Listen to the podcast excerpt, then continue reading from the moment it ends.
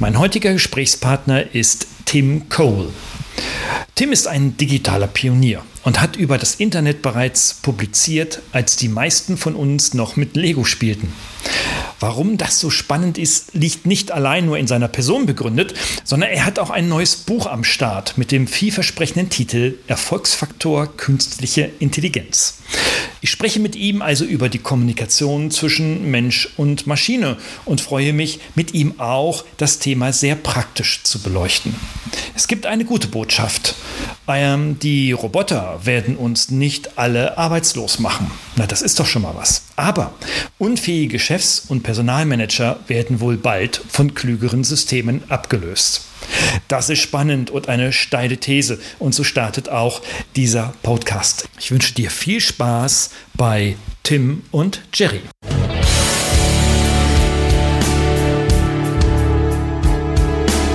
Suchen Sie nach digitalen Strategien für Ihr Unternehmen? Glauben Sie, dass Internet Ihre Kinder schlau macht? Suchen Sie Rat für die Führung unserer jungen Digitalgeneration?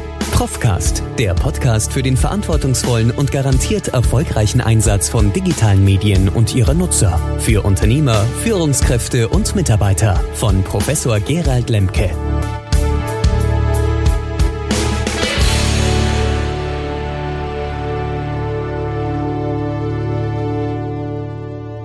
Die lange Vita von Tim Cole hier ausführlich darzustellen, würde den Raben absolut sprengen. So viel hat er gemacht. Eines musst du aber wissen. Er gehört zu den absoluten Pionieren des Internets und hat darüber bereits Bücher geschrieben, während ich noch an Platinen herumlötete. Er ist sozusagen der deutschsprachige Haudegen des Internets. Darüber hinaus ist er Kolumnist, Publizist, Autor, Chefredakteur, Redner und ein sehr bekannter Moderator von Wirtschafts- und Technikveranstaltungen. Und darüber hinaus ist er auch noch ein liebender Großvater und lebt in einer gewissen Abgeschiedenheit in Österreich. Begrüßen Sie also mit mir den legendären Internetdenker Tim Cole.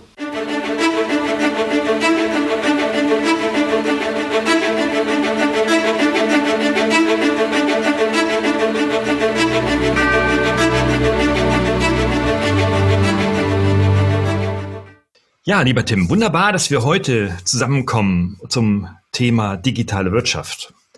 Und im Vorgespräch haben wir ja schon so einige Themenfelder identifiziert, die wir äh, besprechen könnten. Und ich vermute, da wird jetzt so eine Podcast- und Videoaufzeichnung eigentlich gar nicht reichen, jedenfalls die Zeit nicht. Ähm, Deswegen, wir starten einfach mal und ähm, unsere Hörerinnen und Hörer sind natürlich sehr gespannt, was sie aus unserem Gespräch von so zwei Digital-Heinis, die seit vielen, vielen Jahren auf dem Gebiet unterwegs sind, so ähm, ergibt, zumal du ja da auch noch viel mehr äh, Lebenserfahrung und äh, äh, ja, Insights hast, auch durch deine publizistischen Tätigkeiten. Abgesessene Jahre, würde ich sagen. Abgesessen, okay. okay, ich hoffe, dass ich meine Jahre nicht, nicht absitze, aber ähm, ich glaube, irgendwann kommt so dieser Mindset, ne? dass du irgendwann denkst, äh, jetzt hast du genug getan und jetzt willst du eigentlich nur noch das machen, was du, wo du die besten Routinen hast, oder? Ja, ja, ich meine, ich mache das halt auch sehr gerne. Ich finde das mhm. Thema Internet und Internetwirtschaft insbesondere wahnsinnig spannend. Und das ist jetzt schon seit 25 Jahren. Ich habe ja mein erstes Buch zu dem Thema 1999 geschrieben. Ähm, und seitdem sind ja viele Bücher nachgekommen und immer wieder ist es das spannendste Buch.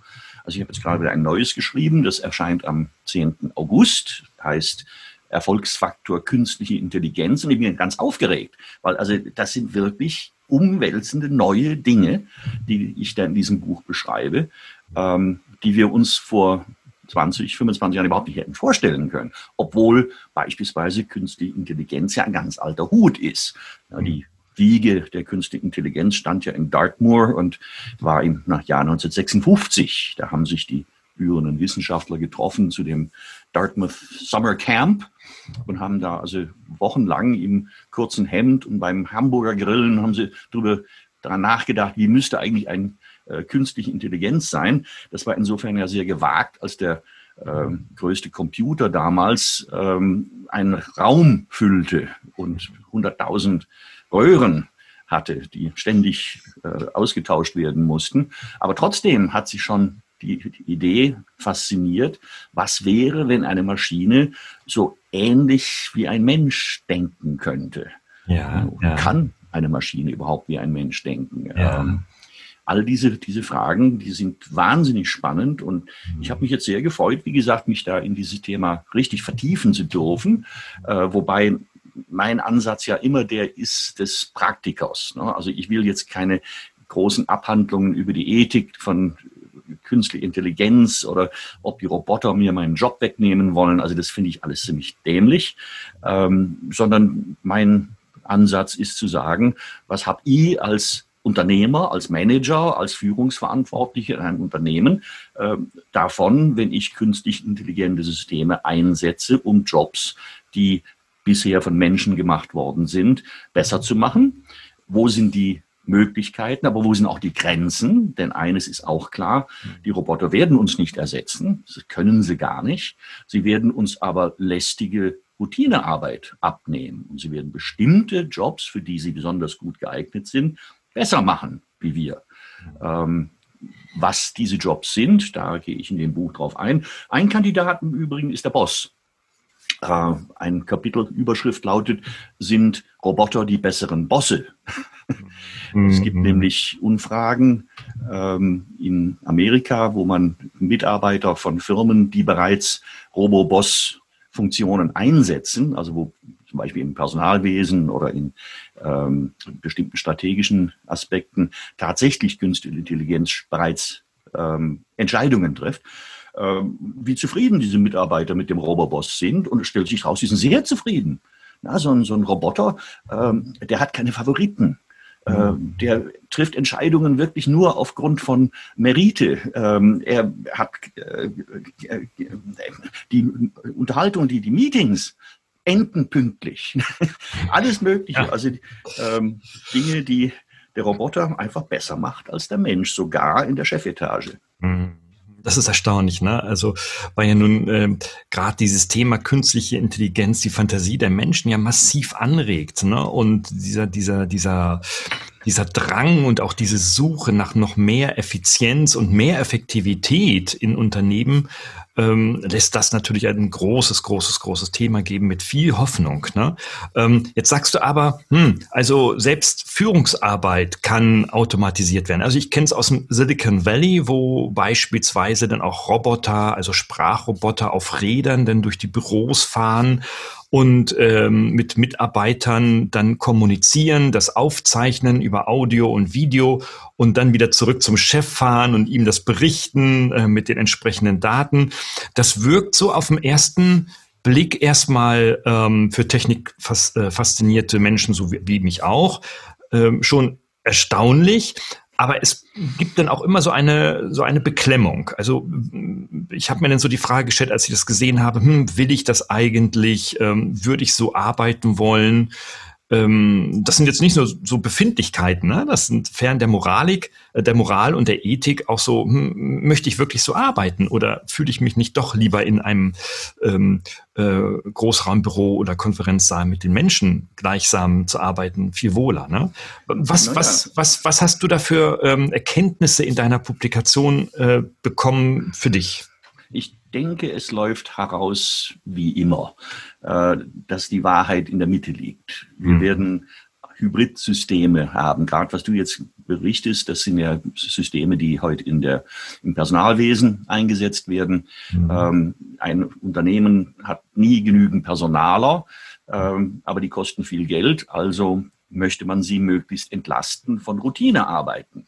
Und es gibt natürlich im Laufe eines Anstellungsprozesses, der im gut geführten Unternehmen natürlich auch über die Einstellung hinaus in die Einarbeitungsphase und dann auch in die äh, periodische Überprüfung der Befindlichkeit des Mitarbeiters und seiner Zufriedenheit mit Job und, und Arbeitgeber. Ähm, da gibt es eine Menge Routine, Dinge abzufragen. Und die Zeit eines teuren Personalchefs ist wahrscheinlich damit ziemlich verschwendet. Wenn aber ein solcher Robo-Personaler ähm, sozusagen die, die äh, Scheißarbeit mal erstmal erledigt, mhm. ähm, dann hat der Chef, der, der, dieser qualifizierte Mensch, die Möglichkeit, mit der Information, die ihm sein Robo-Assistent da liefert, ähm, bessere Gespräche zu führen, bessere Fragen zu stellen, äh, bessere Lösungen zu suchen. Also im Grunde seinen Job besser zu machen. Äh, es geht also bei der künstlichen Intelligenz, vor allen Dingen im Arbeitsleben, vor allen Dingen um die Vermeidung von Routinearbeit. Ähm, ich bekomme da immer wieder Probleme, wenn ich vor allem mit meiner Frau darüber rede, weil ich immer sage, weißt du, also der unmenschlichste Job, den es gibt, ist die Kassiererin bei uns im Supermarkt an der Kasse. Die macht den ganzen Tag nur eine Bewegung. Die zieht Pakete über den Scanner. Und dann kassiert es noch das Geld. Ne? Ähm, äh, bitteschön, wie unmenschlich ist diese Arbeit? Aber es ist ihre Arbeit. Ähm, sie bekommt dafür Geld. Natürlich wäre ein Roboter an der Kasse viel, viel effizienter. Und wir sehen es ja auch in, bei uns im Spital beim Merkur haben sie jetzt diese Self-Service-Kassen mit eingeführt. Also haben beides. Also wenn du dich bedienen lassen willst, also wenn du willst, dass ein Mensch dein Paket über den Scanner zieht, kannst du haben, aber du kannst auch selber über die Kasse ziehen und es geht schneller. Und äh, ja, also ich denke, in die Richtung geht es. Also die Technik, der, die künstliche Intelligenz wird den Menschen niemals ersetzen, aber er wird ihn befreien von Dingen, die eigentlich streng genommen nicht wirklich sehr menschlich sind. Tätigkeiten, die halt bisher getan werden mussten, ähm, die aber nicht befriedigend waren, auch nicht uns wirklich irgendwie weitergebracht haben menschlich. Ähm, wir haben dann mehr Zeit für höherwertige Aufgaben, was natürlich sofort die Frage äh, aufwirft, was ist mit der Kassiererin? Die hat nichts anderes gelernt. Die hat vielleicht Hauptschulabschluss. Mhm. Ähm, die wollte oder musste sehr früh ins Berufsleben einsteigen, weil sie Geld brauchte. Äh, die ganzen Jungs, die so mit 18 die Schule schmeißen, weil sie schaffen gehen wollen, weil sie ein Moped kaufen wollen. Was ist mit denen? Die sind natürlich zunächst einmal nicht in der Lage, höherwertige Aufgaben zu übernehmen, weil ihnen dafür die Qualifikation fehlt. Mhm. Das sind die Jobs, die tatsächlich vom Roboter zerstört werden. Der mhm. Roboter kann das besser und billiger und deswegen werden Arbeitgeber solche Systeme einführen. Ähm, die Frage ist, wie reagieren wir gesellschaftlich mhm. auf diese Situation? Absolut. Ich denke, wir haben als Gesellschaft eine Verantwortung für Menschen, die entweder aus eigener Schuld oder aus äh, widrigen Umständen heraus nicht die Qualifikation erreicht haben, die notwendig wäre, um diese neu geschaffenen Jobs, von denen es ja Hunderttausende gibt, mhm. in der Tech-Industrie, in, in Bereichen äh, wie Beratung, wie, wie ähm, ja, eigentlich überall. Also es gibt ja mehrere Studien, die sagen, dass also durch die künstliche Intelligenz mehr Jobs geschaffen werden, als vernichtet werden. Das heißt nicht, dass keine vernichtet werden. Wir wissen ja alle noch, als die Eisenbahn äh, umgestellt hat von Dampf auf Strom, da brauchte man den Bremser hinten nicht mehr. In England fuhren die Bremser aber noch jahrzehntelang mit im Zug, weil die Gewerkschaften erreicht haben, dass man ihnen nicht gekündigt hat. Brauchen tat man sie nicht.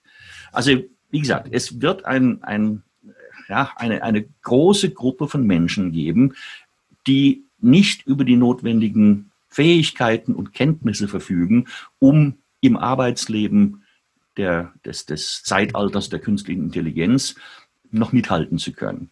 Was machen wir mit denen?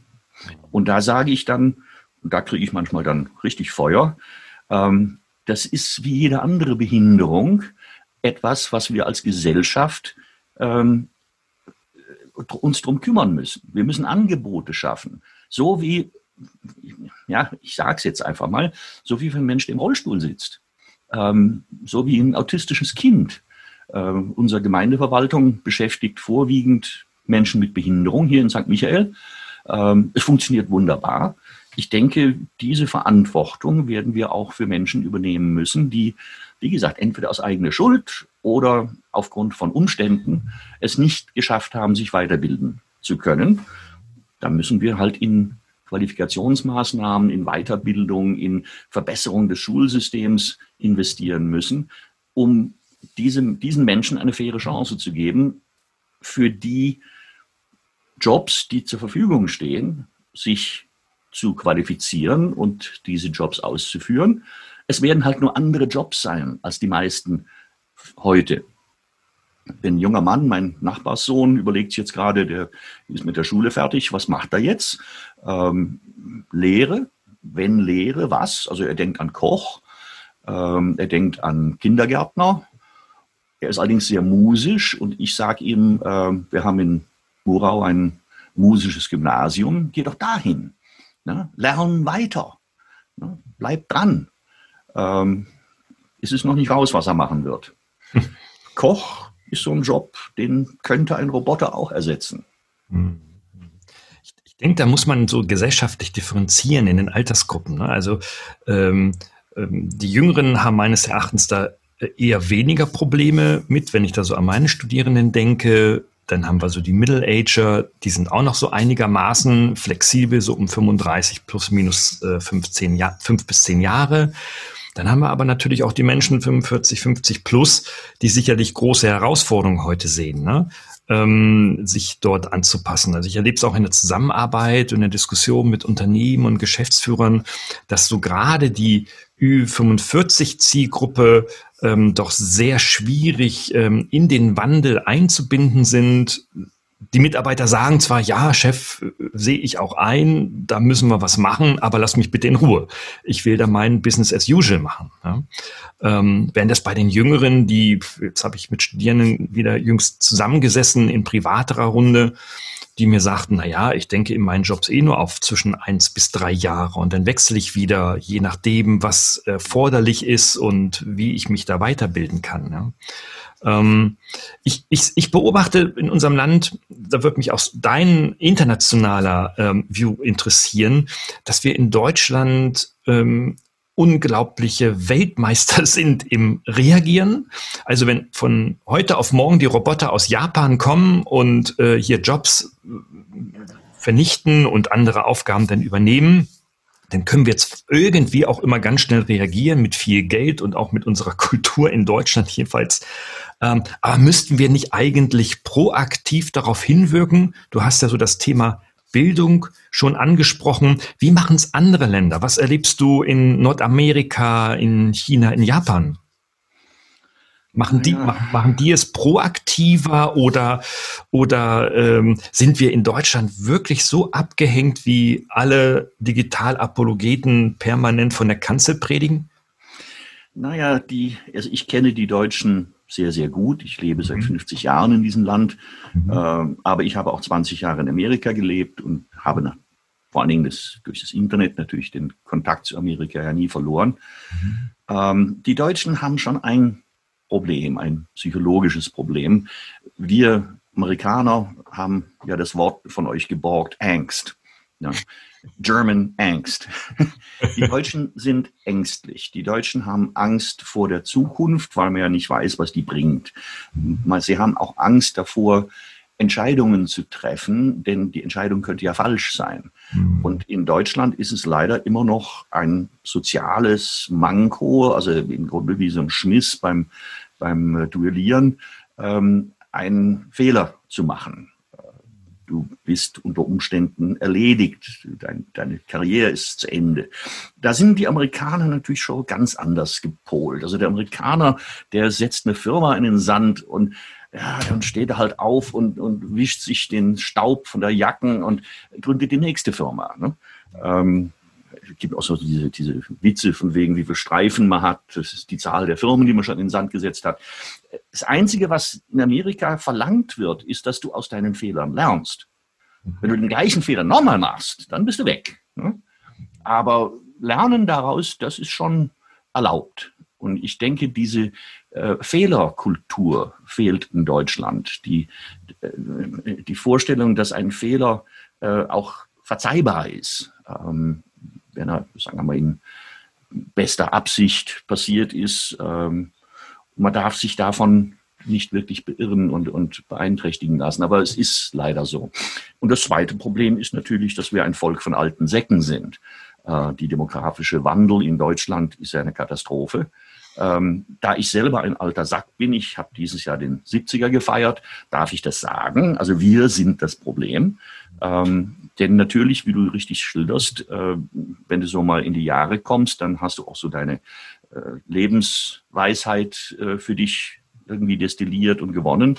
Ähm, und duldest dann unter Umständen auch keinen, der irgendwie das stören würde. Und das führt natürlich zu richtigen Generationenkonflikten, gerade in Unternehmen. Ich kenne viele Unternehmen, bei denen das so ist. Ähm, es ist ja die typische Geschichte, weil wir in Deutschland ja sehr, sehr viele familiengeführte Mittelstandsunternehmen haben, ähm, dass der Alte halt einfach nicht merkt, dass es jetzt Zeit ist zu gehen. Und der Junge schart mit den Hufen und würde jetzt gerne ähm, was weiß nicht, eine Website übernehmen. Mhm. Irgendwas. Ähm, und er kann nicht, weil der Alte einfach nicht loslässt. Ähm, ich denke, ja, wir Alten müssen wirklich ähm, erkennen, wann unsere Zeit abgelaufen ist und dann in der Lage sein, ähm, uns um andere Dinge zu kümmern. Also ich zum Beispiel, gut, also ich habe ja das große Glück, dass ich immer noch äh, Bücher schreiben kann und das kann ich bis wahrscheinlich bis äh, mit einem Fuß im Grab stehe. Aber zum Beispiel entdecke ich jetzt neue Dinge, die Lebensqualität bedeuten. Meine beiden Enkeltöchter sind zu Besuch, die leben in Irland. Ich sehe sie sehr selten. Die eine ist zwei, die andere ist fünf. Ähm, es ist was los im Hause Cole gerade, ich kann dir sagen. Ne? ähm, aber das ist klasse, das ist toll und das ist für mich eine genauso befriedigende Aufgabe, wie vielleicht ein Unternehmen zu lenken. Jemand anderer wird was anderes machen. Der, der, der Alte soll doch jagen gehen oder ähm, mit seiner Frau eine Kreuzfahrt machen oder so. Es gibt doch so wunderbare Dinge, die man tun kann mit seinem Leben, ohne die Jungen daran zu hindern, das Unternehmen ins nächste Jahrhundert zu führen bräuchten wir da nicht eigentlich so eine so eine geregelte, ähm, ich bin jetzt mal so kreativ, politisch kreativ, so eine geregelte Überführungsregelung äh, oder Kultur, in denen äh, Impulse gesetzt wären, das Unternehmen eben nicht mit 70 über, also wenn denn der Inhaber oder Geschäftsführer 70 ist, nicht mit 70 erst übergeben wären, sondern vielleicht sogar schon gar mit 50. Ähm, dass man also, oder anders gedacht, dass man die jungen Leute viel früher in Verantwortung und Führungsposition hineinholt, ähm, vor dem Hintergrund natürlich einer existierenden Fehlerkultur, weil die können natürlich noch nicht alles und haben längst nicht diese Erfahrung. Das wäre doch mal so eine Idee, dass man daran nachdenkt, wie wir die jungen Generationen wirklich viel schneller und auch viel intensiver in unsere Wirtschaft integrieren können, oder? Ja, ich bin natürlich immer skeptisch, wenn ich so Dinge wie, wie Quoten und, und Fristen, äh, das mhm. klingt so deutsch, bürokratisch, Verzeihung. Ja, ja. Mhm. Ähm, zum Beispiel, also ein guter Freund von mir, der Dieter Kempf, ähm, musste als Vorstandsvorsitzender der DATEV äh, mit 65 abtreten. Der Mann ist auf dem Höhepunkt seiner Schaffenskraft. Mhm. Gott sei Dank hatte ähm, äh, äh, Verband der deutschen Unternehmer ihn zu ihrem Präsidenten gemacht, wo er ja einen richtig tollen Job macht. Ähm, andere, mein Nachbar ähm, hier, hatten Sanitärunternehmen ähm, ja, es, er ist viel jünger wie ich. Er ist 60 oder 62, aber er packt es nicht mehr. Ne? Er packt es auch nicht, ähm, sein Unternehmen, ich meine, gut, wir leben hier im Lungau, das ist wirklich, also da wo Fuchs und Has sich gut Nacht sagen, aber auch hier gibt es Internet und äh, seine Tochter, die studiert hat und äh, äh, das Unternehmen inzwischen dann auch übernommen hat, ähm, die wollte natürlich schon viel früher das Internet, ihre Firma online präsentieren. Und es gibt ja gerade für den Handwerk gibt es ja wahnsinnig viele Dinge, die man tun kann und, und Apps und, und äh, Plattformen und äh, Social Media äh, Kanäle, die für ein solches Unternehmen wie geschaffen sind. Der Alte lässt sich seine E-Mails noch ausdrucken von der Sekretärin in der Postmappe vorlegen. Äh, jetzt kann ich dir vorstellen, was da für ein Generationenkonflikt in diesem kleinen Unternehmen tobt. Und das war nur möglich, äh, das zu lösen, indem er sozusagen die Zügel offiziell aus der Hand gab, seine Tochter offiziell als Geschäftsführerin äh, einführte. Und dann hat er sich einen alten Porsche Targa gekauft und jetzt fährt er mit seiner Frau ständig nach Italien. Mit dem alten Tager, das hat natürlich einen ganz besonderen Reiz, ja. ja. Statt mit einem neuen, neuen Porsche Boliden. Ähm, ja, hochinteressant. Also ähm, ja, also ich weiß nur, die jungen Leute, die wollen das. Ähm, die wollen auch Verantwortung übernehmen. Ich habe jetzt ähm, Bachelor-Absolventen, die in die Marketingleitung oder die Verantwortung für die Marketingleitung schon übernehmen mit 24, 25, 26 Lebensjahren. Das ist natürlich schon phänomenal, sowas zu hören. Ob es dann gelingt, wird die Zeit zeigen. Aber ich bin ja noch in einer, also selbst ich mit meinen 54 Jahren bin in einer Zeit groß geworden, da hieß es, na ja, also beispielsweise bei Bertelsmann.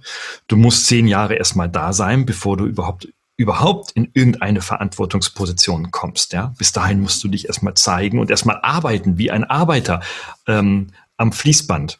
Ähm, ich denke. Wie ein Bertelsmann-Arbeiter arbeiten. Wie ein, wie ein Bertelsmann im wahrsten Sinne des Wortes, ja.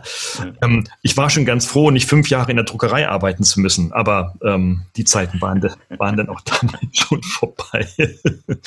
okay. Ja, die Zeiten ändern sich. Das ist, das ist sicherlich ähm, ähm kein Geheimnis. Ganz im Gegenteil sehen wir aber auch, Mensch, also gerade mit der Digitalisierung, mit diesem Tempo, mit dieser Schnelligkeit, mit dieser Agilität, der Dynamik, ähm, da würden doch viele Menschen in unserer Gesellschaft viel schneller vorankommen. Ne? So zeigt ja auch, ich habe mal ein bisschen recherchiert heute Morgen noch, ähm, ein äh, Future Organization Report von 2019 gemeinsam mit der Uni St. Gallen durchgeführt, mit der Wirtschaftsinformatik, muss man dazu sagen die haben sich mal damit beschäftigt, naja, wenn dann diese Digitalisierung ja ähm, äh, quasi agile Unternehmen benötigt, ne, damit sie also viel dynamischer reagieren und vor allem agieren können, bräuchte man ja agile Organisationen.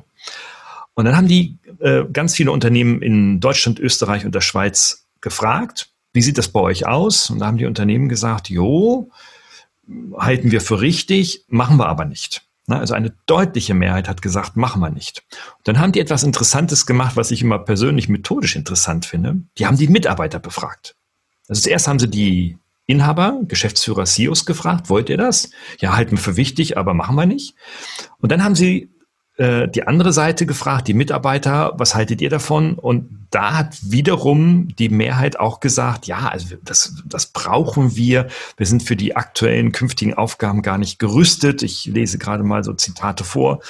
Ähm, wir haben auch die Fähigkeiten dafür nicht, sagen drei, äh, ja, drei Viertel und, ähm, und äh, die wichtigste Rolle, genau, und die wichtigste Rolle ist eigentlich die Teamarbeit. Das ist eine Katastrophe bei uns.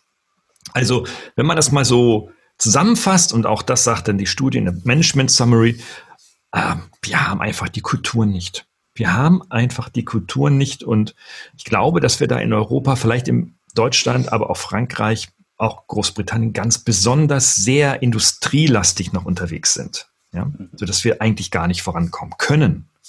Was, was, was beobachtest du so, wenn du unterwegs bist äh, auf deinen Keynotes und deinen Gesprächen? Äh, Publizist, äh, Publizist. Ja, also vor allen Dingen darf man eins nicht vergessen, äh, die Digitalisierung ist ja längst auch dabei, die ähm, Produktion zu revolutionieren, zu verändern, zu transformieren.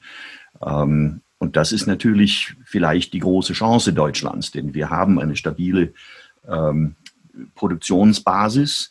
Wir sind zwar nicht mehr Exportweltmeister, ähm, aber immer noch ganz oben in der Listen. Ähm, und die Stärke Deutschlands ist tatsächlich seine industrielle Struktur äh, und seine Fähigkeit, Industrieprodukte herzustellen, die andere Leute brauchen. Ähm, Digitalisierung verändert diese Strukturen aber komplett. Ähm, zunehmend geht es ja darum, Daten zu produzieren und zu verarbeiten. Denn diese Maschinen, die alle miteinander jetzt verbunden werden, IoT, Internet of Things, äh, Internet der Dinge, die produzieren ja vor allen Dingen Daten, und zwar ungeheure Mengen von Daten.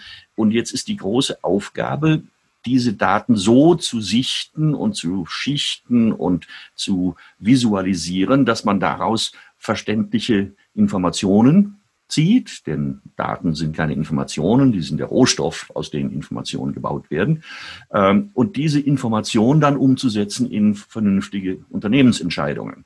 Ähm, da sind wir in Deutschland leider tatsächlich noch sehr weit äh, von dem entfernt, wo wir eigentlich hin sollten, weil teilweise diese industrielle Infrastruktur, auf die wir aufbauen, natürlich noch aus den 50er und 60er Jahren, wenn nicht sogar aus den 20er Jahren stammt.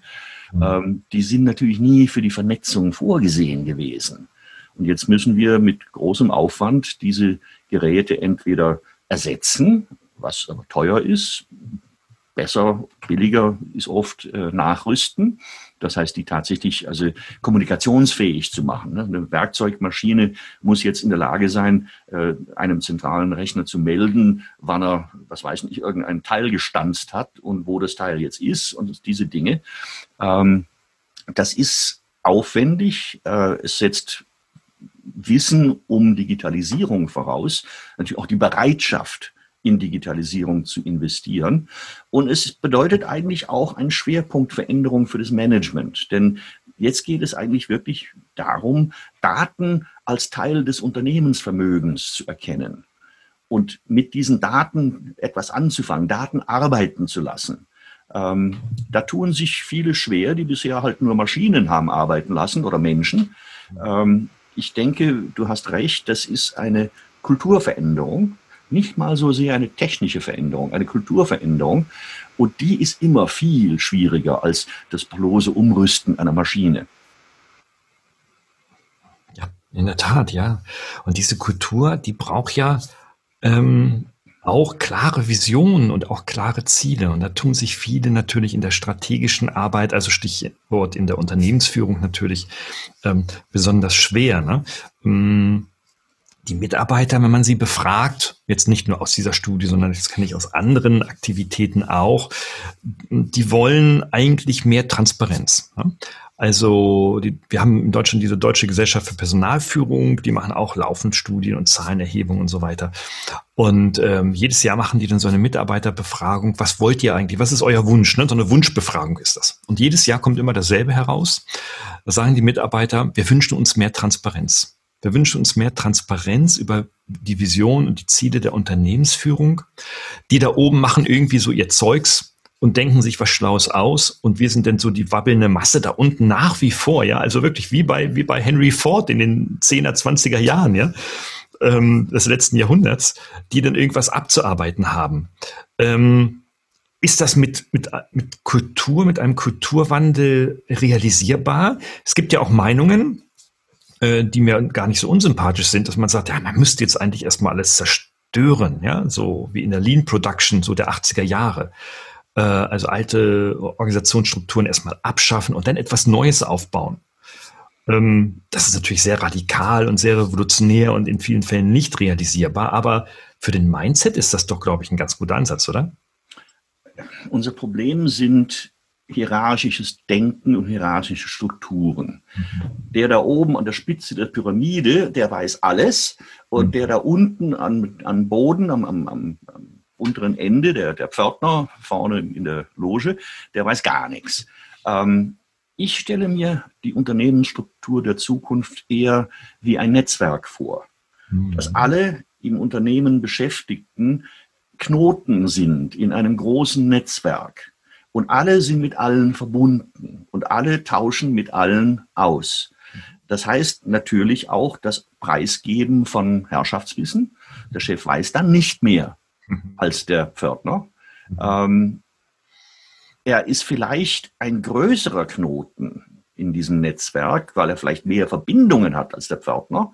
Aber im Grunde ist jeder in diesem hierarchischen, äh, in diesem antihierarchischen äh, Netzwerk Struktur ähm, erstens mal informiert, dann hast du deine Transparenz. Zweitens mal aber auch bemächtigt. Denn er kann ja dann auch sich zu Wort melden. Da kann jeder beim Chef ähm, anklopfen und sagen, du Chef, ich habe da eine Idee oder Chef, ich finde das, was du jetzt da beschlossen hast, eigentlich nicht so gut. Ähm, natürlich muss mit einer solchen Umstellung einhergehen ähm, eine Veränderung auch der Jobbeschreibungen, der, der Kompetenzen, ähm, der, der, der Beteiligung der Mitarbeiter an äh, Unternehmensentscheidungen. Ähm, das würde aber automatisch sozusagen diesen Kulturveränderungen, über die wir gerade gesprochen haben, äh, sozusagen erzwingen. Denn du könntest in einem Netzwerkstruktur gar nicht mehr so weiterarbeiten und nicht mal so weiter denken, wie du es bisher getan hast in deiner Pyramide. Mhm dann ist ja gar nicht der Ansatz, dass man sagt irgendwie so, hey, liebes Unternehmen, du musst deine Kultur verändern. Da kriegt ja jeder, jeder Geschäftsführer, Manager kriegt ja einen Herzinfarkt, ja, wenn er das hört. Mhm. Klar, würde ich auch kriegen. Sondern man müsste es eigentlich ganz anders machen. Man müsste eigentlich wirklich so an den Bedürfnissen mh, ähm, erfolgreicher Zusammenarbeit der einzelnen Menschen ansetzen. Ja, wie du gerade sagst. Dass man sagt irgendwie so, hey Leute, Jetzt hör doch mal zu. Deine Mitarbeiter wollen doch zusammenarbeiten. Die wollen die Teamarbeit haben, ja. Die wollen an Unternehmensentscheidungen mitdenken und mitarbeiten. Ähm, die wollen das Unternehmen nicht führen, jedenfalls die meisten nicht, aber sie wollen doch auch an dieser Vision mitarbeiten, die du da hast, ja. Und und äh, sie wollen auch nicht irgendwie so den Chef haben, nicht mehr den Chef haben, der alles weiß und dir sagt, was du zu tun hast. So. Ähm, ich glaube, wenn man, wenn man, wenn man so herangeht, dann könnte man tatsächlich so vom Bottom-up vielleicht sogar tatsächlich so eine Unternehmensrevolution oder so eine Netzwerkartigkeit oder Transparenz, Agilität, wie du es auch mal nennen magst, vielleicht viel schneller initiieren können. Nun bin ich ja als Journalist äh, ins Berufsleben eingestiegen, so in den mhm. 60er Jahren, und da gab es noch solche äh, Lichtgestalten wie Henry Nannen oder oh ja. äh, der, der, der äh, Chefredakteur vom Spiegel, der, der äh, oh je, Hilfe, ich werde alt. Das waren für uns Inspirationen. Ja, mein alter Chefredakteur Ferdinand Simoneit, äh, der von Kapital kam und zu Automotor und Sport, wo ich dann zufällig da, damals gearbeitet habe, die haben uns schon inspiriert. Also ich denke, das Führen durch Inspiration das wird nach wie vor wichtig sein. Aber das heißt nicht Micromanagement, das heißt nicht, dass der Chef jede einzelne Entscheidung im Unternehmen kontrollieren kann und soll, sondern er muss tatsächlich dann auch einfach lernen, loszulassen.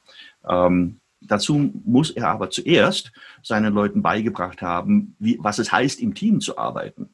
Denn das wissen die ja auch nicht automatisch. Das haben sie nicht in der Schule gelernt, das haben sie nicht im Studium gelernt. Was mhm. heißt das denn, in einem Team eigenverantwortlich zu arbeiten? Da muss einer sich auf den anderen verlassen können. Wenn das gut läuft, dann organisieren sich solche Teams ja auch selbst. Ähm, einer kann am Freitag nicht, weil er die Tochter Geburtstag hat. Ähm, wenn er das rechtzeitig sagt, dann ist klar, wer seinen Job übernehmen wird. Und gemessen wird das Team am Ergebnis, an dem Output, am Erreichen von Zielen, die vorher gemeinsam mit dem Chef oder mit dem jeweils Ergebnisverantwortlichen vordefiniert worden sind. Aber an dieser Definition der Ziele müssen die Mitarbeiter beteiligt sein. Mhm. Und dann passiert etwas, was nicht jedem Mitarbeiter schmeckt. Ähm, er wird damit auch verantwortlich. Ja, es ist ja dann nicht nur so, dass wir mehr äh, Freiheit geschenkt bekommen, sondern wir werden auch daran gemessen, wie wir diese Freiheit nutzen. Das heißt, nach wie vor ist ja das Wohlergehen und das Endergebnis am Ende des Jahres entscheidend für die Erfolgskontrolle. Und ein Mitarbeiter muss sich bewusst sein, dass er ein Teil dieses Firmenerfolgs ist. Dass er dafür natürlich auch, finde ich, äh, entsprechend entlohnt und belohnt werden sollte, ist klar.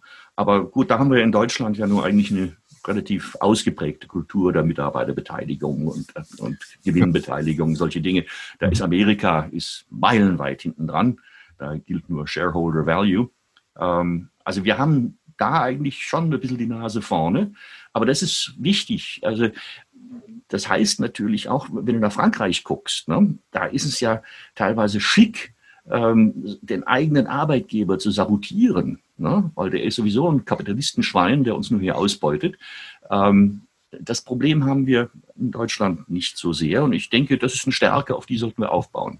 Ja, ja, dass du Frankreich ansprichst, da ist es dann tatsächlich so, ja, ich habe Kinder, so ein paar Geschichten, ja. Aber es ist trotzdem auch interessant. Also ich habe jetzt mal ein Experiment bei uns an der Uni gemacht. Ähm, wir machen ja ganz viele praktische Medienprojekte und Digitalprojekte mit unseren Studierenden.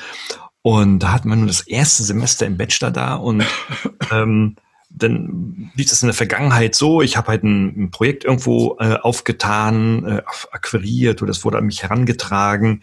Dann habe ich das halt so nach typischen Wasserfall-Projektmanagement-Methoden dann vorbereitet. Dann kamen die Studierenden, sage ich so, das ist der Auftrag, ja, das ist die Timeline, äh, das ist das Budget, machen, Zielkontrolle, Meilensteine und so weiter und so fort. So bin ich groß geworden. Und ich dachte, jetzt machst du es ab diesem Jahr ganz anders. Ähm, du gibst zwar das Thema rein, aber du projektierst es nicht vor. Und du lässt vor allem dann auch der Truppe jegliche Organisationsform völlig frei. Ja? Also, ich habe gesagt, okay, ihr könnt es per Wasserfall Methodiken machen, ihr könnt es mit agilen, Scrum, Kanban, wie auch immer. Wählt euch was aus, ihr müsst es nur argumentieren, warum ihr das macht. Ja? Und ihr könnt euch in kleinen Gruppen aufteilen. Ihr könnt aber auch in der großen Gruppe sein. Große Gruppe heißt so 32 Leute in dem Fall. Und äh, wie ihr das macht und vor allem auch, hm, welches Ziel ihr letztendlich damit erreichen wollt, könnt ihr also wirklich existenziell mitbestimmen. Und dann guckten die alle und schrien, hurra, super, sowas haben wir noch nie gehört, noch nie erlebt, das gibt's doch gar nicht, ja. Tolles Studium hier, toller Einstieg. Ähm, dann haben wir drei Monate zusammen gemeinsam gearbeitet, also mit drei Dozenten ähm, und zwar in rund, äh, rund 30 Studierenden. Äh, und nach drei Monaten gab es wirklich ein fantastisches Ergebnis, eine ganz, eine ganz tolle Präsentation. Dann haben wir aber mal so äh, untereinander gesprochen. Ich sage, wie war es denn jetzt? Wie, ähm, was sind denn jetzt so eure Erfahrungen, ähm, wie ihr ähm, euch gefunden habt und so weiter? Und sagen, dann die Mehrheit haben gesagt, Herr Lemke, um Gottes Willen, sowas wollen wir nie wieder machen. Ich sage, ja, was denn? Hä, wieso denn? Ihr habt doch ein ganz gutes Ergebnis. Aber was haben wir gelitten? Was haben wir gestritten? Was haben wir, was haben wir für Konflikte ausgetragen? Soziale, fachliche, äh, äh, interpersonelle äh, Konflikte. Und, und so, Herr Nimke, bitte nie wieder. Wir müssen noch so lange studieren bei Ihnen. Das wollen wir so nicht mehr machen. Ich sage, ja, wie denn sonst? Ach, am liebsten, ich habe da so meine drei Buddies, mit denen mache ich so ein Projektchen und dann mache ich so ein Thema und dann will ich nur an diesem Thema machen und mit den anderen nichts zu tun haben. Und ich sage, ach du Scheiße. Also, das, es liegt offenbar auch in, der, in dem Mindset schon unserer Jungs, jüngsten Leute, ähm, lieber an kleinen Aufgaben herumwerkeln zu können, anstatt an einem großen wirklich mitmachen zu wollen. Na, das stimmt jetzt nicht so. Sie wollen ja schon mitmachen, aber wirklich ähm, die Konflikte und die ähm, äh, die Bremsen, die in so, so, so solchen größeren Gruppen dann passieren, tatsächlich dann auch ähm, dem dem äh, dem Ziel unterzuordnen. Ja. Könnte es denn aber auch an vielleicht mangelhaft ausgeprägten sozialen Kommunikationsskills liegen. Ähm, das sind ja eigentlich Bereiche, die, wenn man in unsere Schulen hineinguckt, wo ja nach wie vor bedauerlicherweise Frontalunterricht ja überwiegt, ähm, ja. eigentlich nicht Dinge, die wir hier wirklich fördern und, und ja. ähm, die, die, die Fähigkeit, Konflikte auszutragen. Mhm. Ähm, gut, aber ich würde sagen, da sind wir als Gesellschaft ja auch nicht viel besser, wenn man die Polarisierung der Gesellschaften anschaut, bei uns in Amerika, in Frankreich oder überall. Ähm, wir scheinen ja in einer Phase zu leben, in der ähm, ich, ich habe immer gedacht, Social Media wird eine neue Ära der Menschheit einläuten. Denn zum Beispiel habe ich in meinem allerersten Buch Erfolgsfaktor Internet äh, ein, ein, Schlusskapitel gehabt. Da habe ich so ein bisschen meine Kristallkugel gepoliert und in die Zukunft geblickt und habe gesagt, das Internet wird das Ende der Kriege bedeuten. Und das habe ich abgeleitet an der Tatsache, dass im Internet theoretisch jeder jeden kennt. Ne? Also zumindest mal auch die Möglichkeit hat, jeden zu kennen. Und du führst keinen Krieg gegen jemanden, den du kennst. Ne? Mhm. Ähm, und ich war also da sehr, sehr hoffnungsvoll. Gut, das ist jetzt 25 Jahre her. Da war ich auch jünger und idealistischer. Ähm, auch die, die Social Media, die ja angetreten sind, eigentlich um eine neue Ära des sozialen Miteinanders zu schaffen, haben eigentlich, wenn man ganz ehrlich ist, das krasse Gegenteil bewirkt. Sie haben bewirkt, dass wir alle in unseren Filterbubbles leben. Wir bekommen ja eigentlich von Facebook und Co. nur die, Inhalte präsentiert, die wir haben wollen und die das bestätigen, was wir ohnehin schon glauben. Ne? Ähm, deswegen ist ja auch Facebook im Augenblick ja massiv unter Druck, äh, seine ja, gesamte Herangehensweise zu verändern, weil man ihnen vorwirft, dass sie Profit damit machen, Hass zu schüren. Ähm, das ist etwas überspitzt formuliert, das, was ich jetzt gerade gesagt habe. Ne? Wir, wir trennen die Menschen in, in äh, unterschiedliche Bubbles ähm, und schüren damit auch ihre Abneigung gegen die Leute, die in der anderen Bubble sitzen. Das war nicht das, was wir eigentlich damals, als das ganze hoffnungsvolle Experiment begann, uns vorgestellt haben. Ja, ja, und vor allem ja auch, ich bin, wir sind ja beide Kinder der ersten, der ersten, ja, World Wide Web Bewegungen und, und Initiierungen. Ähm, und natürlich waren damit sehr viel Hoffnung verbunden, auch insbesondere, was wir jetzt gerade besprechen für Unternehmen, das Mehr an Transparenz. Ja, das ähm, hat sich auch dem beispielsweise die Piratenpartei in Deutschland herausentwickelt, ne, die ja auch gesagt hat, okay, wir wollen politische Entscheidungen auf deutlich mehr Transparenz basieren. Die, äh, ich war dann auch Mitglied dieser Partei, um das auch äh, als Mitglied von innen heraus zu beobachten. Und ja, und das ist toll, weil das gibt Menschen ganz viel Energie. Ja, ich habe Parteitage erlebt, wo so viel Energie da war. Das habe ich in keiner anderen Partei so erlebt, ja. Und wo, wo Leute sagten, ja, das ist genau der richtige Weg. Also die Überzeugung der Menschen, des einzelnen Menschen, dass das der richtige Weg ist, ähm, hat so viel Energie in der Summe freigesetzt, Gescheitert sind sie letztendlich an organisatorischen Dingen. Ne? Also wenn du dann am Parteitag eine Agenda mit 739 Punkten hast, das kann kein Mensch schaffen und dann entsteht Frust. Äh, das ist dann die andere Seite der Transparenz. Aber wie du das Social Media Thema auch ansprichst, yo, das ist tatsächlich so in diesen Filterbubbles, in denen wir so leben. Ähm, ich glaube, das liegt daran, dass ähm, in, den, in den sozialen Medien mehr Konsumenten als, als äh, Creators unterwegs sind. Denn gibt es auch, es gibt ja so diese, diese ähm, 8-1-1-Regel, äh, äh dass also 80 Prozent im Grunde genommen nur Konsumenten sind, die schauen sich dann bei Facebook das ganze Gedöns an und, und einer kommentiert und einer stellt sogar selber Nachrichten rein. Ne? Also ein mhm. Missverhältnis zu dem, was eigentlich passiert. Und ich erlebe auch, auch durch eigenes Tun seit vielen, vielen Jahren, dass du schon die sozialen Medien, zumindest als Creator, als den ich mich betrachte, ähm, auch schon mitprägen kannst und Diskussionen anstoßen kannst. Äh, das geht schon, aber mein, ich bin denn einer von ja zehn. Ne? Ähm, und die meisten wirklich nur Konsumenten sind. Und dann passiert etwas, dass sich die Konsumenten auf ob der Vielfalt der Informationen, Bilder, Videos, Nachrichten, Katzenvideos und so weiter, einfach dann völlig überfordert sind und sich wieder in ihre Bubbles zurückziehen. Ja? Also, das, aber guck mal, das hatten wir doch in der, in der Presse auch so, Tim. Mm, mm, man hat, man liest eine Weile die Zeit oder die Süddeutsche oder auch den Spiegel äh, mit langen Beiträgen und Artikeln und manche landen dann doch wieder bei der Bildzeitung, die das einfach auf 16 Seiten kürzer macht war zwei Jahre lang bei der Bildzeitung. Ich weiß, wie das geht. Ich habe nirgendwo so viel gelernt wie bei der Bildzeitung. Ja, das glaube ich nicht. Fasse dich kurz. Ne? Ja. Ich werde nie vergessen, ich habe meine erste Geschichte geschrieben, die war so 20 Zeilen lang. Und da hat der Nachrichtenführer das genommen, für angefangen zu streichen. Und so herauskamen drei Zeilen. Mhm. Und ich musste aber zugeben, er hat nichts Wesentliches gestrichen. Es war wirklich noch alles drin.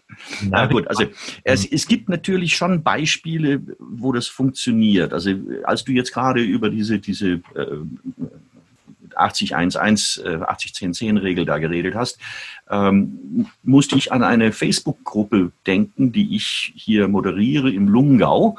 Also der Lungau, muss man dazu sagen, ist ein Hochtal in den österreichischen Alpen mit äh, 20.000 Einwohnern. Mhm. Äh, wir die, die Salzburger nennen uns die Hintergebirgler. Ähm, äh, Verzeihung, die, die Innergebirgler. Ähm, wir sind eine ja, sehr intakte, äh, naturnahe Region. Wir haben aber eine sehr rege Polizei, die ständig unterwegs ist mit Radarkameras. Und deswegen haben wir auf äh, Facebook eine äh, Gruppe gegründet, die heißt Lungauer äh, Polizeikontrollen. Mhm. Und aus irgendwelchen Gründen bin ich da der Moderator weiß nicht, wie ich dazugekommen bin. Irgendjemand hat mich zum Moderator gemacht und jetzt mache ich das halt. Ich muss entscheiden, wen wir neu aufnehmen. Und ich habe ein System initiiert von drei Fragen. die du beantworten musst, sonst wird dein Antrag nicht angenommen. Die Anträge sind, äh, was ist dein Verhältnis zum Lungau? Bist du hier verwurzelt? Ähm, äh, das zweite ist, bist du ein aktiver Facebook-Poster? Und das dritte war, bist du bereit, wenn du irgendwo eine Radarkontrolle siehst, dieses auch dann mit deinen Gruppenmitgliedern äh, zu teilen? Mhm, mh. Und nur wer diese drei Fragen mit Ja beantwortet, kommt rein, sonst wird er höflich abgelehnt. Ne? Mhm. Und es ist schon erstaunlich. Wir, haben, wir sind mittlerweile die größte Facebook-Gruppe im Lungau. Ja, wir haben mehr Mitglieder, als der Lungau Einwohner hat. Ja. Weil natürlich viele Lungauer wohnen in Wien oder in Salzburg oder sonst irgendwo und die interessieren sich da auch dafür. Ne? Ja, ähm, also es, es ist schon möglich, äh, Leute zu, zu äh, Co-Kreation zu bewegen. Ähm, ich denke, der einzige Bereich, wo dieser Traum von der Transparenz dank Internet tatsächlich fun funktioniert hat, ist der Markt. Mhm. Ähm, wenn man anschaut, wie sich Märkte im Zuge der digitalen Revolution entwickelt haben, sehe ich jedenfalls eine ganz deutliche Machtverschiebung, und zwar zugunsten des Kunden. Kunde jetzt definiert als derjenige, der in der Kundensituation ist. Das kann also ein B2B-Kunde sein, genauso gut wie ein B2C-Kunde, also ein Endverbraucher, genauso gut wie ein Firmenkunde, weil Firmen kaufen ja auch von anderen Firmen. Und jeder, der in diese Kundenrolle hineingewachsen ist, ähm, oder nein, der ist nicht hineingewachsen, der ist zwangsläufig in diese Rolle geparkt, ähm, hat ja mehrere Dinge dank Internet dazugewonnen. Das eine ist Auswahl. Wir haben heute viel, viel mehr Auswahl als je zuvor. Wir haben auch Freiheit gewonnen, woanders einzukaufen. Ja, also wenn wir das, was wir hier suchen, nicht in Österreich finden oder in Deutschland, können wir auf die Fiji-Inseln gehen oder äh, ich kaufe sehr, sehr viele ein bei Wish in China. Ne? Äh, Im Grunde kaufe ich genau dort ein, wo Konrad Elektronik und, und Mediamarkt auch einkaufen ne? und ich kriege die gleichen Preise. Ähm, da können Konrad und äh, Mediamarkt aber sich brausen gehen. Ja? Ähm, wir haben totale Preistransparenz bekommen. Denn wir wissen eigentlich, wenn wir lang genug recherchieren, was ein Produkt oder eine Dienstleistung kosten darf. Ne? Das ergibt sich aus, eigentlich aus einer ähm, Eigenrecherche oder man geht auf irgendwelche Einkaufsportale und dann wird die Arbeit für einen gemacht, da kriegt man gesagt, was, wo das Produkt am billigsten zu bekommen ist. Mhm. So, und dann hat man sozusagen als Kunde die Macht zu entscheiden, wo ich einkaufe. Ähm, der eine wird sagen, ich kaufe da, wo es am billigsten ist. Äh, der andere wird sagen, na na, ähm, Preis ist ja nur ein Kriterium. Ich kaufe da ein, wo ich am meisten Vertrauen habe, vielleicht in die Marke. Deswegen ist die Wert von Marken im Internetzeitalter ja nicht etwa äh, hat nicht, nicht etwa abgenommen, wie viele befürchtet haben, sondern im Gegenteil, die Macht der Marke ist gestärkt worden. Ähm, oder ich gehe dahin, wo ich den besten Service kriege. Oder ich gehe dahin, wo man mir am besten entgegenkommt. Denn ja, es stellt sich raus, dieses Medium ist ja ein Zweiwegesystem. Ne? Ich kann ja dem Anbieter schreiben und sagen, du, äh, ich würde ja wahnsinnig gerne das Ding bei dir kaufen, aber es ist zu teuer. Äh, mach mir doch mal ein Angebot. Ne? Und ein schlauer Unternehmer wird das dann auch tun. Also ich denke, das ist ein sehr schönes Beispiel dafür, wie tatsächlich Transparenz in der Praxis umgesetzt werden kann. Ich träume immer davon, dass wir vielleicht ähnliche Entwicklungen in der Politik oder in der Unternehmensführung äh, hinkriegen. Aber dass es möglich ist, das zeigt das Beispiel. Ja, absolut. Vor allem, dann, ähm, das ist ja etwas, was ähm, der Markt, also die Markttheorie und die Marktpraxis ja eigentlich gar nicht so in ihrer Genetik hat, das Thema Transparenz. Ne? Also ein Markt ist ja, hat ja keine, zunächst denk, denk, denk an die Märkte denn in, vor, vor drei, vierhundert Jahren, ähm, jetzt im, äh, in den deutschen Fürstentümern, da hatte der Markt nicht das Ziel, Transparenz zu schaffen, sondern äh, letztendlich ja ähm, die Ware feil zu bieten und ähm, auch da gab es ja auch schon äh, martialische Bewegungen, dass wenn einer jetzt mit äh, äh, so mehrere Kräuteranbieter auf demselben Markt waren, äh, dass man dafür gesorgt hat, dass dann halt einige nicht mehr dabei sind, um dann ihre Ware zu verkaufen. Also also eigentlich so, die Menschheit hat doch eigentlich gar nicht so das Interesse an Transparenz. Ähm, wohingegen es, wie du gerade sagst, es für den Markt sehr vorteilhaft sein, sein kann. Aber auch mit Nebenwirkungen. Ne? Denken wir an Preisdumping, Kinderarbeit in China etc. etc. Also auch nicht so ganz gefahren, gefahrenlos ist. Ähm, aber auch diese Informationen können ja Teil der Marktinformation sein. Genau. Also wenn ich nach, nach Kinderunterhosen suche und, und ich komme auf Seiten, wo drauf steht, die werden in Bangladesch von irgendwelchen Kindern produziert für einen Hungerlohn, dann ist das ja vielleicht auch ein Teil meiner Kaufentscheidung. Absolut, ja. Absolut. Wir haben ein Projekt jetzt für ein Öko-Unternehmen gemacht, also ein Unternehmen, das Ökoware ähm, produziert und auch verkauft. Und äh, da durften wir dann die, äh, die gesamte Markenentwicklung dann gestalten. Und ähm, äh, genau das haben wir so herausgehoben. Ne? Wir haben wirklich exakt diese Transparenz gemacht, wer produziert ist, welche, welche, wie alt waren die Menschen, die die Hand an die Ware gelegt haben. Es ging um Klamotten und so weiter. Und äh, da ist was ganz Tolles daraus entstanden. Also habe ich so auch noch nicht gesehen, ne? jedenfalls nicht im Online-Bereich. Ja? Also ja, ein toller Hinweis, dass das funktionieren kann. Ne? Ich habe ähm, letztens ein, das Buch von Frank Thelen gelesen, ein, sozusagen ein Digitalkollege von uns, wenn er auch etwas anders, äh, eine andere Branche, also in, mit anderen Tätigkeiten unterwegs ist. Ähm, von König der Löwen kennen ihn die meisten. Und der hat ein Buch geschrieben, äh, zehnmal DNA heißt das. Und, ähm, und das wurde ganz schnell Spiegelbestseller. Deswegen hatte ich mir das mal besorgt und um, große Hoffnungen gepflegt ähm, an dieses Buch. Und ich wurde ein wenig enttäuscht. Das habe ich dann in einem extra Video auch rezensiert. Aber ähm, er sagt, okay, es gibt so zehn Technologien und eine Technologie ist halt diese KI und er geht fest davon aus, dass diese Technologien in den nächsten zehn Jahren in Deutschland herrschend sein werden. Ähm, und dann gucke ich mir das so an und ich sage, jo, das ist, ja, das ist schon so. Aber er hat etwas vergessen, was in unserer in, äh, Gesellschaft und Wirtschaft immer wieder vernachlässigt wird, nämlich den Menschen als solchen. Also ich hätte mir einfach gerne, ich wünsche mir gerne ähm, so eine, wie man sagt man, eine humane Digitalisierung oder eine humanisierte Digitalisierung oder eine Digitalhumanisierung oder wie man das auch immer nennen mag.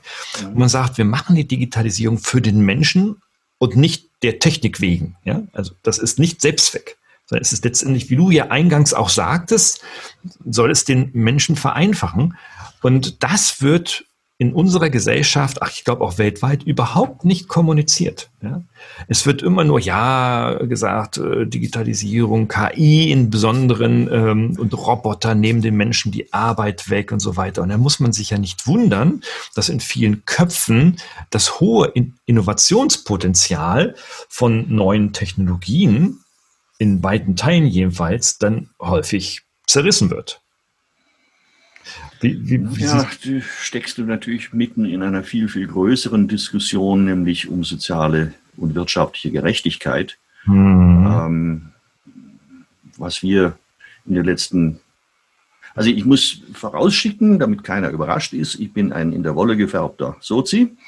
Äh, ich bin aufgewachsen 68 äh, mhm. auf den Straßen von Heidelberg und Frankfurt, Steine schmeißenderweise. Und ließ mich von Polizeiwasserwerfern bespritzen. Äh, Joschka Fischer war ein, ein guter Freund. Und, und äh, ja, äh, also ich bin schon dafür, dass wir die Macht der oberen 1% radikal brechen und dass die mhm. Verantwortung von Eigentum für die Gesellschaft massiv erhöht wird. Äh, ich bin dafür, dass die Gewinne von großen Unternehmen gerecht unter diejenigen aufgeteilt werden, die im Grunde diese Gewinne ja geschaffen haben. Das sind nämlich die Mitarbeiter. Ähm, ich finde, dass unsere Gesellschaft irgendwo vor 10, 15 Jahren einen falschen Weg eingeschlagen hat und dass wir jetzt ganz schnell wieder zurück müssen zu einer ein Gefühl von Gemeinschaft. Ich habe gestern einen Podcast von der New York Times gelesen und da hat die Dame das wirklich beklagt. Die hat gesagt, also früher, ähm, da waren wir alle ähm, äh, um unsere Nachbarn besorgt. Ne? Wir waren stolz darauf, ein Teil unserer Community zu sein. Mhm. Und heute hat sie das Gefühl, es gibt eigentlich nur noch meine Partei, meine Familie, ich. Ne? Also ein, eine, eine ähm, ja, Egoisierung der Gesellschaft, ähm, woher diese Bewegung jetzt natürlich äh, kommt. Das ist eine ganz, ganz komplexe und, und lange Diskussion. Aber ich denke, wir sind ja auf dem, auf dem falschen Weg. Wir sollten wirklich zurück zu einer Gesellschaftsform finden, in der die Verantwortung äh, im, im, Vordergrund steht. Die Verantwortung des Unternehmens für seine Mitarbeiter, die Verantwortung der Wirtschaft für die Gesellschaft, äh, die Verantwortung der Politik für uns alle ähm, und eben nicht diese, diese mieselsüchtige Egoismus und der Gierkapitalismus, den wir im Augenblick erleben. Mhm. Das ist weit von unserem eigentlichen Thema entfernt. Es tut mir leid. Ähm, und ich weiß, dass ähm, ich da heftig Widerspruch bekommen werde. Aber es ist einfach so. Ne? Also ich bin einfach aufgewachsen in einer Zeit, da gab es so Lichtgestalten wie Willy Brandt oder äh, Helmut Schmidt oder so. Na, Mensch, was habe ich die Leute verehrt? Ne? Also ich bin kein radikaler, äh, Sozialist in dem Sinn. Also allerdings äh, habe ich Ulrike Meinhof kennengelernt äh, in Frankfurt mhm. und wir haben lange darüber gesprochen, äh, welcher Weg der richtige ist. Sie hat sich für den Weg in die Gewalt, macht kaputt, was euch kaputt macht, entschieden. Wir haben uns für den langen Weg durch die Institutionen entschieden. Joschka, der dann irgendwann in Turnschuhen sich den Amtseid äh, im Landtag abnehmen ließ. Das war eigentlich eher so meine, meine Richtung. Ich verstehe aber diejenigen, die sagen, das geht nicht schnell genug oder die Bosse und diese, diese, diese Kapitalisten sind viel zu stark, als dass wir sie wegkriegen. Nun habe ich allerdings ein Buch geschrieben, ähm, Wild Wild Web, was die Geschichte des wilden Westens uns über die Zukunft der digitalen Gesellschaft sagt. Mhm. Ähm, und in diesem Buch sage ich, ähm, das ist nicht neu, die Situation, die wir heute haben, mit diesen großen Internetkonzernen, die GAFA, Google, Apple, Facebook, äh, Amazon, die einfach so mächtig sind, dass man meint, die sind gar nicht mehr einzu äh, zu, zu, zu Norden. Die, der Staat ist viel zu schwach, um gegen die noch irgendwas auszuwirken. Ähm, und da erinnere ich dran, dass im ausgehenden 19. Jahrhundert in Amerika die Situation ja so ähnlich war. Da gab es auch eine Handvoll von riesigen Monopolen, Standard Oil, die großen Eisenbahnkonzerne, ähm, AT&T, ähm, die auch alle ihre Machtposition missbraucht haben, die also ähm, alle Regeln des Wettbewerbs missachtet haben, die teilweise die Eisenbahner, die haben ja die, die Bauern im mittleren Westen äh, geradezu ausgebeutet und erpresst. Ähm, es hat lange gedauert, bis da irgendwas passierte. Es wurde relativ bald, so ungefähr 1892 äh, oder 96, wurde der Sherman Act erlassen. Das war das erste Antimonopolgesetz der Welt. Aber es hat bis 1917 gedauert, bis der erste Prozess aufgrund des Sherman Acts tatsächlich geführt und gewonnen wurde, nämlich gegen Standard Oil, der dazu geführt hat, dass Standard Oil aufgesplittert wurde in sieben ähm, Tochtergesellschaften, also nicht, eben nicht Tochtergesellschaften, sieben selbstständige Gesellschaften, die angehalten waren, sich gegenseitig Konkurrenz zu machen, weil man sagte, durch Wettbewerb äh, wird, ein, ein, wird Fairness erzeugt. Dass natürlich im Laufe der Zeit die meisten dieser sogenannten äh, äh, äh, diese Standard Oil äh, Babys äh, wieder zurück in den Konzern geflossen sind, ist eine andere Frage. Also, aber es hat was passiert, es ist was passiert. Es hat aber fast 30 Jahre gebraucht. Ja, ja. Und ich denke, wir stehen, wenn man das vergleicht mit diesen Ereignissen da im ausgehenden Wilden Westen, als der Westen gewonnen war und zivilisiert und die Eisenbahnen ja äh, kamen und es gab Banken, es gab Läden und, und äh, die, die, Wildnis wurde eingezäunt. Ähm, zwischen dieser Zeit das, und, und dem, wo wir heute stehen, ähm, das ist vielleicht, ja, 19, 1917. Ähm, wir haben aber noch viel vor uns. Wir haben den New Deal vor uns. Wir haben die ganze Wirtschaftsentwicklung äh, vor uns. Wir, wir müssen Geduld haben, aber wir müssen auch ständigen Druck machen. Wir dürfen nicht nachlassen. Wir müssen tatsächlich diese großen Konzerne äh, immer wieder daran erinnern, dass das, was sie machen, eben Unrecht ist und dass wir damit nicht einverstanden sind. Und es passiert ja auch viel. Also ich bin sehr überrascht. Ich habe das Buch vor drei Jahren geschrieben. Da hat eigentlich kein Mensch so über äh, GAFA und, und Wettbewerbsrecht und Steuerrecht und so gesprochen. Und jetzt so in den letzten drei Jahren siehst du überall. Ne? Das US-Kongress ähm, lädt die Chefs von Facebook und Amazon und Google vor und liest ihnen die Leviten. Äh, EU hat erstmal Apple dazu verdonnert, 18 Milliarden Steuern nachzuzahlen in Irland. Das hat jetzt leider das ähm, EuGH wieder kassiert. Ähm, also es geht zwei Schritte vor und manchmal einen Schritt zurück. Aber es passiert wenigstens was. Also zunehmend setzt sich die Erkenntnis durch, auch in weiten Teilen der Gesellschaft, dass man diese Macht der großen Konzerne, insbesondere, und die größten Konzerne sind heute Internetkonzerne, ähm, dass man die brechen oder zumindest mal kontrollieren muss. Da gibt es unterschiedliche Modelle, man kann sie zerschlagen. Ich denke, Alphabet, also die Google-Mutterkonzern, gehört dringend zerschlagen. Ähm, die haben Marktführer in vielen Märkten, die nichts miteinander zu tun haben und verschaffen sich einen Wettbewerbsvorteil, indem sie Kundeninformationen untereinander austauschen. Damit sind sie in mehreren Märkten gleich unfair. Ähm, Apple, denke ich, werden wir einfach mal richtig ordentlich besteuern müssen. Denn ich meine, wie kann es sein, dass Apple das wertvollste Unternehmen der Welt ist, wenn sie bloß so kleine Telefone zum überhöhten Preis anbieten? Amazon ist ein, ein Spezialfall. Also Amazon ist ja der größte Einzelhändler der Welt. Äh, es ist das größte Logistikunternehmen der Welt. Äh, es ist das größte, der größte Internetprovider der Welt mit AWS, mit Cloud Computing. Das heißt, die kontrollieren im eigentlich die gesamte Wertschöpfungskette. Und das ist eine gefährliche Machtkonzentration. Ich denke, da muss ein neues Wettbewerbsrecht her. Eins, das auf digitalen Realitäten basiert, wo zum Beispiel auch Daten als mögliche Monopole erkannt werden. Mit unserem heutigen Wettbewerbsrecht machen wir da gar nichts. Funktioniert nicht, weil Daten sind nicht vorgesehen als, als ein Gegenstand der ähm, Monopolbildung. Also wir müssen da, da ist der Gesetzgeber gefragt. Ne? Und so müssen wir für jeden dieser Fälle Lösungen finden, müssen aber auch dann dafür sorgen, dass da was passiert.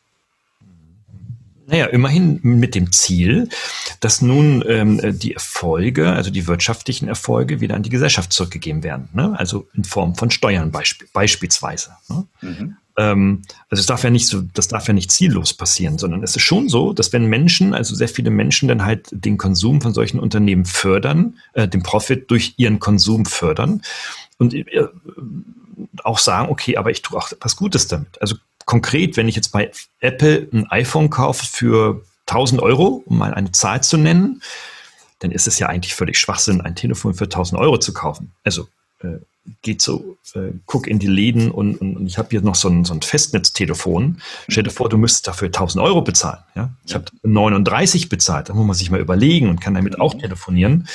Also ähm, dass wenn ich 1000 Euro bezahle, ich aber weiß, durch eine gesetzliche und politische Regelung, äh, da gehen 350 Euro dann halt in die Kindergärten oder in eine, in eine soziale, gesellschaftliche Einrichtung. Ja? Aber dein Beispiel ist ein ganz wichtiges. Die 1000 Euro, die Apple für sein komisches Smartphone kriegt, ist ja ein Tropfen auf dem heißen Stein. Apple oh ja. verdient sein Geld mit den Datenstreams, die durch diese Geräte produziert werden, mhm. den wir abonnieren, Apple Musik, Apple Podcasts, Apple dies, Apple das. Jedes Mal zahlen wir ein bisschen was. Ne? Mhm. Vor allen Dingen aber übermitteln wir ihnen unsere Daten. Und die Daten sind das, womit Apple zum reichsten Unternehmen der Welt geworden sind. Sie fragen uns oder auch nicht, äh, ob sie die Daten haben können, aber sie entlohnen uns eigentlich nicht dafür. Google sagt dann, ja klar, wir nehmen eure Daten, aber ich meine, dafür geben wir euch ja Google Maps zum Beispiel. Ne? Das dürft ihr umsonst benutzen. Ne? Mhm. Ähm, ob das ein fairer Trade-off ist, ob das ein fairer Tausch ist, kann, glaube ich, getrost bezweifelt werden, denn wie sonst könnte Google solche irrsinnigen Milliardengewinne erzielen. Sie tun es mit unseren Daten. Und wenn du forderst, dass also zum Beispiel die Mitarbeiter oder die Steuerzahler oder wer auch immer äh, mit profitieren soll, dann bitte ich dich, denke auch bitte an die vielen Milliarden von Menschen, die mit ihren Daten zum Wohlstand dieser großen Konzerne und zur Machtfülle dieser großen Konzerne beitragen. Da müssen wir eine faire äh, Geschäftsgrundlage finden. Also ich habe immer gesagt, äh, warum werde ich nicht bezahlt dafür? Ne? Google muss doch eigentlich ausrechnen können, ich meine, so gute Computer haben sie doch, äh, wie viel meine Daten für sie wert sind. Und dann könnten sie mir doch ein Angebot machen. Ne? Ähm, 10 Euro oder ein Schinkenbrötchen oder irgendwas. Ne? Also ein Geschäft auf Gegenseitigkeit. Dann allerdings mit der Forderung verknüpft, dass ich Nein sagen kann. Ja? Denn ich träume immer noch von einer Welt, in der der Mensch wieder die Kontrolle über seine persönlichen Informationen bekommt. Und wer sich unwohl fühlt beim Gedanken an, an Weitergabe, ähm, gut, der verzichtet natürlich auch. Ne? Wenn ich bei eBay etwas kaufe oder bei Amazon, ähm, kriege ich ja Kaufempfehlungen. Die werden generiert auf der Grundlage meiner Daten. Ich sage immer, das ist nichts anderes wie das, was früher im Tante-Emma-Laden passiert ist. Die Tante Emma, die kannte mich die wusste ganz genau, was ich haben will. Das hat sie vorbereitet. Und dann hat sie aber gesagt, du Tim, wir haben was Neues reingekriegt und das wird dir schmecken. Und das konnte sie sagen, weil sie mich gut kannte. Ne? Mhm. Ähm, Amazon und eBay machen das genauso. Da, daran sehe ich nichts Verwerfliches. Aber wenn du deine Daten nicht hergeben willst, okay, in Ordnung, da wirst du halt nicht mehr so gut bedient, aber es ist dein Bier. Wenn ich aber meine Daten weitergebe, möchte ich auch mit dem Anbieter über das Geschäftliche reden können und sagen, ja, was, was, ist, was sind dir meine Daten wert? Ne? Ja. Und dass das funktionieren kann, das zeigt ja nicht nur die Datenschutzverordnung, jedenfalls in einigen Teilen, ähm, und sondern auch insbesondere das Beispiel der neuen Cookie-Richtlinien, die ja in diesem oder vor wenigen Wochen ähm, ähm, ja per Gesetz ja in Europa ähm, äh, verbindlich vereinbart wurden, mhm. ähm, dass du also ja tatsächlich sagen kannst, okay, wenn ich auf diese Seite gehe, werden ganz bestimmte Daten, also Verhaltensdaten von mir, sind ja Verhaltensdaten, an den Betreiber oder an wen auch immer geschickt. Und dann kann ich austauschen, äh, äh aktivieren oder deaktivieren, was ich denn tatsächlich dann austauschen will.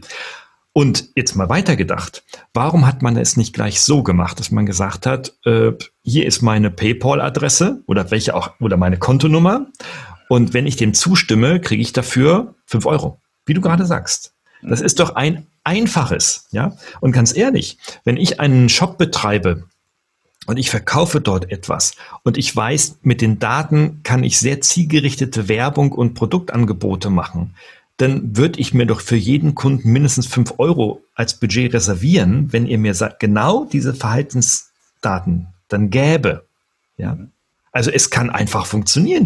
Das ist einfach eine gesetzliche Entscheidung und dann eine Option in die Technik reingebaut und dann funktioniert das. Also das ist nicht. Naja, ich meine, ganz so einfach wird es natürlich nicht werden, weil zuerst müssen wir das ja wollen. Mhm. Wir, oh ja. die Datengeber, mhm. und wir müssen Druck machen wie können wir Druck machen? Wir sind ja nicht nur Datengeber, wir sind auch Bürger. Ich denke, wir können zum einen Druck machen über unsere Stimmzettel. Wir müssen die Politik, den Politikern klar signalisieren, was wir wollen. Ja? Wählt Piratenpartei äh, oder wählt was auch immer für eine Partei, die aber in ihrem Parteiprogramm festgeschrieben hat, wir setzen uns für die ähm, informationelle Selbstbestimmung des Menschen ein.